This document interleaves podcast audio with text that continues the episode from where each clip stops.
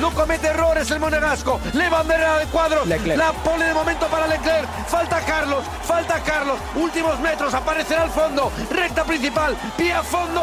¡Va! Bueno, bueno, bueno, 28-9. Pero segundo, ¿eh? Oh, segunda Primera posición línea, para él. primera Venga, ha sido uno de los sonidos del fin de semana, aunque al final ha ganado Verstappen, ¿eh? ese grito, esa exclamación de admiración de Antonio Lobato a propósito del rendimiento de los Ferrari, acaparando los dos primeros puestos de la parrilla. En la Q3, en la que los de Red Bull parece que se guardaron un poquito de su potencia para aplicarla en la carrera en la que dominaron prácticamente de principio a fin. Prácticamente, ¿eh? de principio a fin, apenas unas vueltas con el dominio de Leclerc, aprovechando su posición en la pole, hasta que Verstappen decidió que se acabaron las tonterías y que Miami también iba a formar parte de su palmarés. Antonio Lobato, buenos días. ¿Qué tal, Raúl? ¿Cómo estás? 628 26 90 92. Eh, yo muy bien, creo que tú bien, porque el fin de semana ha sido completo. Entre la Fórmula 1 y el Atleti no te puedes quejar. No lo vi y no pude verlo. Eh, coincidíamos en el Gran Premio de Miami con el partido, así que solo me iban dando noticias. Y, y la verdad que no me quejo porque me lo pasé bien con el Gran Premio de Miami. Ah, eh, tuvo fases eh, de la carrera donde por delante no ocurrieran, no ocurrían cosas. Una vez que Verstappen adelantó en pista a, Charles Leclerc, pues eh, se quedó bastante tranquilo ahí, todo muy estabilizado. Pero, pero la Fórmula 1 es un deporte en el que cualquier cosa puede ocurrir en cualquier momento y ese coche de seguridad en la parte final de la carrera generó una eh, tensión impresionante y una batalla increíble entre Leclerc y Verstappen y también sobre todo entre Carlos Sainz y Checo Pérez, que tengo que decir una vez más, madre mía, qué difícil lo que hizo Carlos parar a Checo Pérez, no dejarle que le adelantara, teniendo en cuenta que Checo había parado durante el coche de seguridad para cambiar neumáticos, poner un compuesto más blando, puso los medios, y yo todavía no entiendo cómo Carlos pudo hacerlo. Fue impresionante, de verdad. Pues la realidad es que necesitaba una carrera así, ¿no? Por lo menos de estar ahí en la parte alta, saborear los puntos, estar más o menos cerca de la carrera y, y, sobre todo cumplir un poco con las expectativas de un buen Ferrari que con el paso de los domingos ha ido perdiendo un poquito de vuelo, ¿no? Respecto a Red Bull, que ya sí que le está cogiendo el aire al Mundial. Sí, yo ayer lanzaba una pregunta cuando habíamos terminado ya la carrera. Eh, sí, sí, Leclerc sigue siendo líder del Mundial, Ferrari sigue siendo líder del Mundial de Constructores por pocos puntos ya. Eh, pero ahora mismo, ¿cuál es el coche más rápido? Eh, y el coche más rápido es, Red Bull. De hecho, cuando acabó el Gran Premio de Emilia-Romagna dijimos, esto es una señal de aviso, esto eh, va a hacer saltar las alarmas en Ferrari. Miami ha sido una confirmación. Tienen que espabilar. Y de hecho, Charles Leclerc, cuando acabó el Gran Premio, una de las cosas que dijo en los medios de comunicación es, Ferrari tiene que reaccionar. Eh, Ferrari es uno de los equipos, creo que es el único equipo que no ha evolucionado nada, no ha traído nada nuevo desde que empezó la temporada. Se espera que los grandes cambios los traiga para el Gran Premio de España, pero tiene que hacerlo porque si no, eh, Red Bull le está comiendo la tostada y es una cuestión de tendencia. Eh, Verstappen ha ganado todo lo que ha terminado. La, la, las únicas dos carreras donde no ganó fueron las que tuvo que abandonar por problemas de fiabilidad, pero todo lo demás lo ha ganado. Eh, Checo Pérez está fuerte mm, y el coche es rápido, es, muy completo, tiene velocidad punta, que eso en carrera le hace eh, sumamente peligroso, como vimos en el día de ayer, y, va bien en casi todos los terrenos. Quizá el, único territorio donde no se siente cómodo el Red Bull es en, curva lenta, pero en todo lo demás va francamente bien, con lo cual se le está acabando poco a poco a Ferrari el lugar donde, brilla por encima de su competidor. Tienen que reaccionar, tienen que traer cosas, las van a traer, pero los demás también. Entonces, aquí entramos otra vez en lo de siempre. ¿Quién va a progresar más para el próximo Gran Premio? Estamos un poco como en el tenis, donde el número uno es Djokovic, pero posiblemente en este momento puntual de la temporada el mejor sea Alcaraz, ¿no? Al menos por, por resultados y por sensaciones. Bueno, eh, Alcaraz eh, lo que es es un terremoto, ¿no? Es, eh, es algo sorprendente, es aire fresco, es algo imparable, sí. es un jugador que sorprende por la variedad de, juego que tiene, la variedad de golpes que tiene, la seguridad que tiene, eh, y la verdad es que da, un poco de miedo, es un poco imparable, si parece imparable, ¿no? Y que su tendencia va a seguir ascendente y que si se ha cargado a, a Nadal en este torneo, que Nadal estaba tocado, y, y ha acabado también con el número uno, uf, eh, todo el mundo ya pone la mirada en Roland Garros porque se ha convertido en claro favorito. ¿sí? Venga, te voy preguntando ahora por eh, pilotos, por situaciones de carrera, por per perspectivas de mundial, pero mejor que lo hagan en el 628 26 90 92. Buenos días, Antonio. Antes Ferrari tenía piloto, pero no tenía coche. Y ahora que tiene coche, no tiene piloto. Me da que Verstappen se lo va a llevar de calle. ¿Qué te parece? Gracias. No sé si de calle, pero pilotos eh, tienen, ¿no? discrepo, discrepo absolutamente. Eh, ahora mismo tienen coche y tienen dos pedazos de pilotos. Eh, Leclerc, desde que comenzó la temporada brillando a muy alto nivel, solo ha cometido un error, que fue el, accidente y el sexto puesto del Gran Premio de Emilia-Romagna.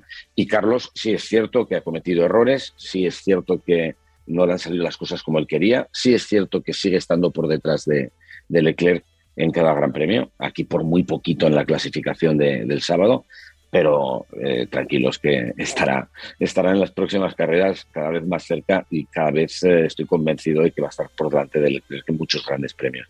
Verstappen sí, es una bestia, pero eso ya no nos descubre nada. Es campeón del mundo, Red Bull es un pedazo de equipo, eh, va a ser dura la batalla, pero si Ferrari hace las cosas bien y progresa, sigue evolucionando el coche, mejorando el coche, la batalla va a ser muy divertida y nos tenemos que alegrar de que, de que sea así.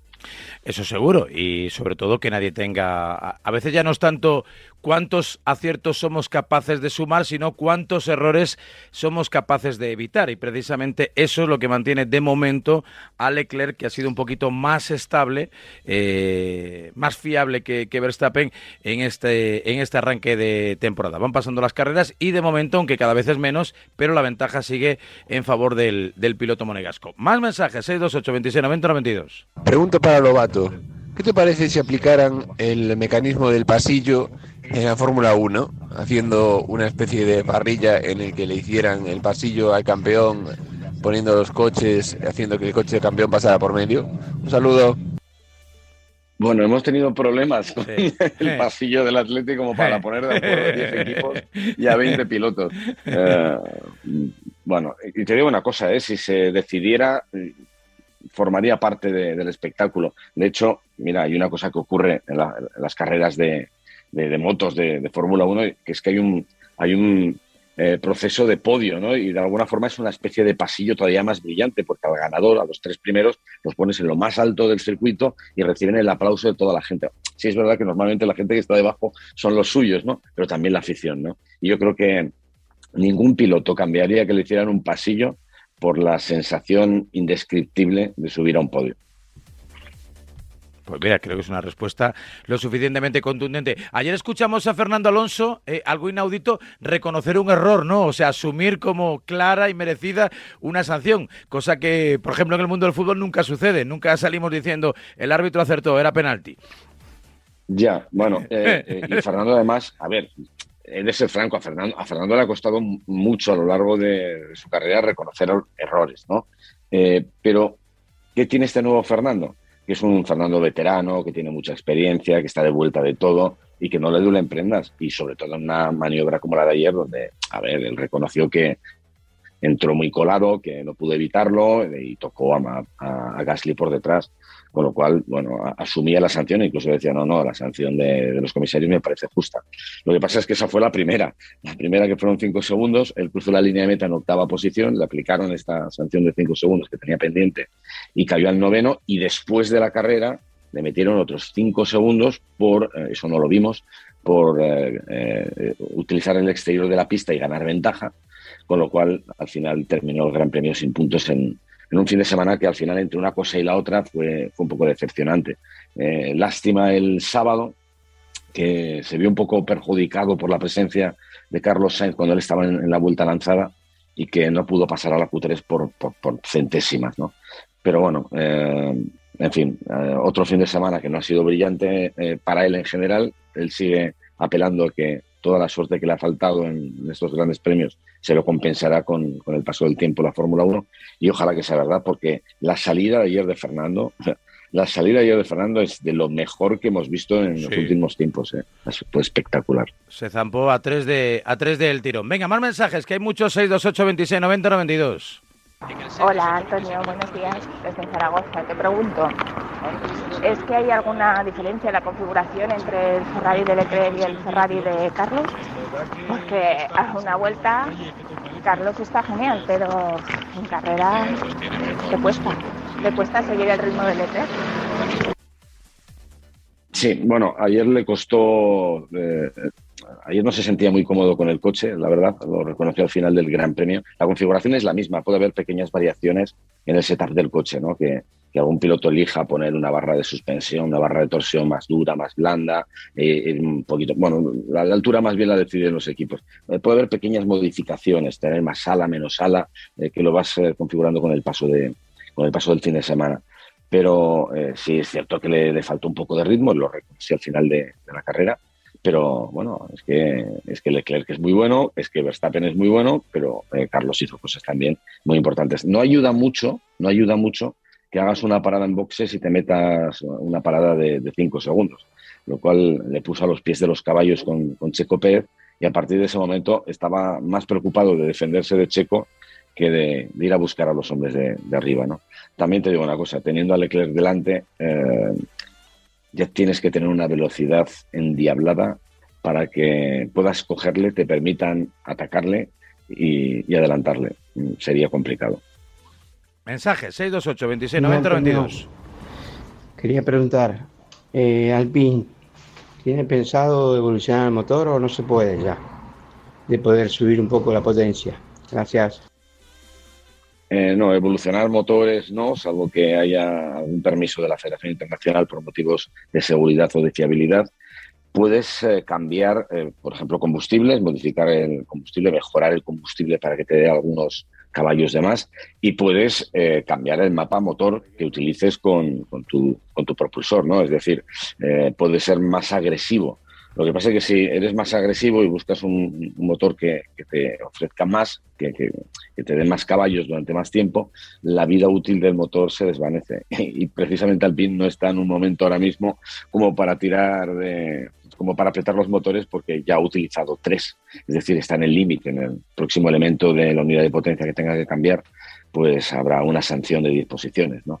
Entonces, tienen lo que tienen. Eh, creo que han arriesgado y que han apretado ya bastante el motor y de hecho no, ha ido mal en, lo que rendimiento se refiere en estas primeras carreras. Lo único que le, ha faltado fiabilidad y, ya más no se puede hacer. La verdad es que tendrás que tirar con lo que tienes, pero no tienen un mal motor. ¿eh? El, motor no es, lo, no, no, es el gran problema que puede tener Alpine, que, que, tiene otras, otras carencias que me imagino que buscarán solucionar eh, evolucionando el coche como han hecho a lo largo de, estas cinco carreras, han ido metiendo pequeñas cosas y que también para Barcelona vendrán, vendrán más. Buenos días, Radio Marca. Lobato, ya no te van a freír a preguntas sobre Fernando, ahora te vamos a freír a preguntas sobre Carlos. ¿Qué te parece? Pues mira, esto es, eh, es una buena noticia, en, en, parte. Es como si a un periodista de tenis le dices, ya no te van a freír preguntas sobre Nadal, sino que te van a preguntar sobre Alcaraz. Y eso es fantástico. No, no porque Alcaraz haya superado ya a Nadal por haberle ganado en este partido, sino porque tenemos cantera, porque tenemos una proyección de muchos años donde España puede ser eh, muy fuerte en tenis porque va a contar todavía con Nadal y va a tener además Alcaraz. Bueno, pues en Fórmula 1 lo mismo. Eh, Carlos llegó a la Fórmula 1 eh, completamente enamorado de todo lo que había visto con, con Fernando en pista cuando ganaba en 2005, 2006, 2007. y ahora podemos disfrutar con Carlos, que está en Ferrari, no, no, por, no por suerte, sino porque evidentemente se ha labrado su futuro y ha hecho años extraordinarios, lo que ha hecho que se fije Ferrari en él. Y además vamos a tener a Fernando, que este año no tiene un coche ganador, pero que en el momento en que le des un coche que pueda ganar, lo va a hacer. Y sería muy bonito ver a los dos españoles eh, sumando puntos, victorias y opciones para, el deporte español. Venga, rematamos. Un último mensaje, 628. ¿Quedan tres? Pues por, rapidito, venga. Buenos días, Antonio. Buenos días, Radio Marca. Tengo una pregunta así que me surge. Si con el safety car eh, el piloto número uno fuera, eh, por ejemplo, Verstappen, y el segundo fuera eh, Checo Pérez, y les hiciera falta que el tercero no se acercara al primer eh, coche, si dejara mucha distancia entre el primero y el segundo aposta, ¿podría ser sancionable? Sería sancionable. Eh, tú tienes que ponerte detrás del coche que ¿no? delante. No, no, a, ver, a veces ha, ocurrido que alguien ha tardado un poco y ha sido, ha sido sancionado. Eh, tú tienes que unirte a la, a la fila del coche de seguridad y no puedes no puedes retrasarlo. De todas formas, el coche de seguridad va a esperar a que toda la fila se, se, se, componga, ¿no? estén todos juntos. Pero tú no puedes conducir de forma errática o más lento de la normal. De hecho, si, si, si vas muy lento, eh, podría surgir eh, eh, un planteamiento desde, desde, desde el equipo perjudicado diciendo al director de carrera, oye, este hombre no nos deja pasar. Entonces el director de carrera podría advertir al piloto que está ralentizando su marcha para que lo acelerara o permitiría que adelantara a la gente que viene por detrás. Pero vamos, cualquier conducción errática en periodo de safety car es, es claramente sancionable. Venga, dos más. Buenos días. Pregunta para Lobato, el monstruo de la Fórmula 1. Eh, ¿Qué es lo que le pasa a Mercedes? ¿Se ha dejado llevar como el Bayern de Múnich porque ganaba estos años con facilidad y no han evolucionado lo que ellos querían que estaban los otros trabajando? Venga, gracias. Yo, creo que no. Yo, creo que lo advertimos el año pasado cuando, me preguntabais por la nueva normativa de 2022. Y dije, a ver, la nueva normativa es la más grande que ha habido nunca en la historia de la Fórmula 1. Y esto normalmente mm, genera, ganadores y perdedores. Eh, gente que acierta y gente que la pifia. Han dado el máximo. Han trabajado todos sus ingenieros, que son grandes ingenieros, grandes diseñadores que eh, llevan ganando ocho títulos mundiales de constructores de forma consecutiva, han apostado por una cosa que no, ha salido bien. Mm, pero es que es lo que puede, lo que puede ocurrir. Como, como, se, como dice, dice ahí en España, el mejor escribano hace un borrón. ¿vale? Ellos se han dejado el alma, han apostado por una teoría, por una tendencia, por, por una idea de coche que ahora están viendo que no funciona. El problema es que el, eh, eh, primero el, error es bastante grande, de bulto, es, el ADN del coche está mal planificado y cambiarlo va a ser difícil. Y luego encima tienen otro problema que es que hay cosas en el rendimiento del coche que no entienden. O sea, eh, lo que ellos ven en el túnel del, viento les dice que el coche que ponen en pista tendría que ser un segundo más rápido y no lo es. Con lo cual tienen un problema de correlación entre el túnel del viento y lo que eh, ocurre en la realidad y eso normalmente también es un quebradero de cabezas porque estás completamente perdido. Eh, en cualquier caso, a pesar de todo lo que estoy diciendo, están ahí, eh, lejos de, Ferrari y de Red Bull, pero con permiso de Alfa Romeo, ¿eh? con permiso de Alfa Romeo, porque Bottas ayer tenía que haber terminado como primero del resto, son los más rápidos, están por delante en la zona media. Evidentemente no es lo que quiere Mercedes. Mercedes son ganadores y quieren ganar y se dejarán el alma para estar ahí lo antes posible. Y la última. Buenos días, Raúl. Buenos días, Antonio. Para Antonio, ¿cómo ves eh, lo que resta de temporada para Carlos Sainz? ¿Creo que va a aguantar esa presión que le está aplicando Leclerc y que va a ser capaz de recomponerse en lo que queda, por ejemplo, en el Gran Premio de España? Un saludo, gracias. Yo estoy convencido. Eh, de hecho, yo creo que está soportando la presión perfectamente y que eh, esta carrera ha sido, yo creo que ha sido un buen ejemplo ¿no? de lo que puede hacer, con toda la presión de haber abandonado los dos últimos grandes premios, con todo eh, lo que ocurrió con el error de, del, viernes, eh, con el cuello dolorido porque el golpe fue bastante fuerte contra el muro.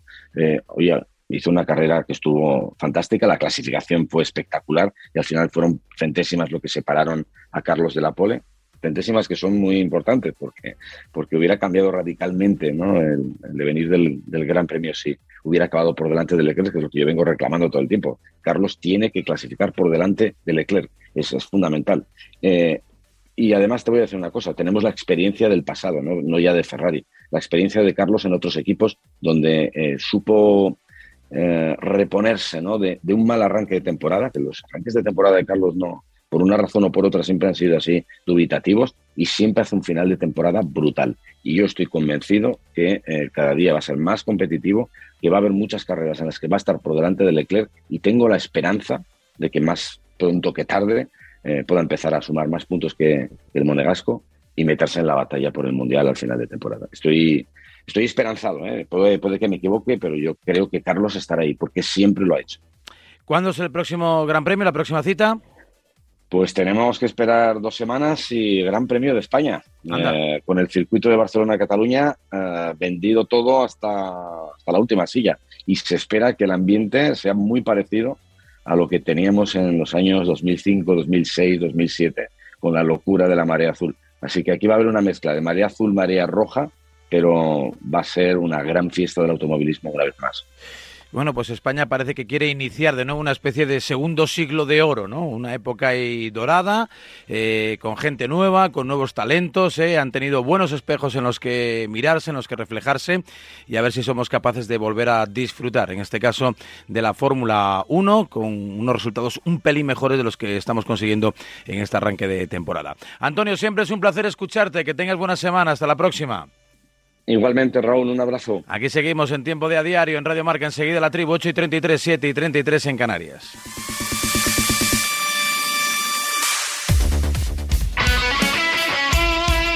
El deporte es nuestro. Radio Marca.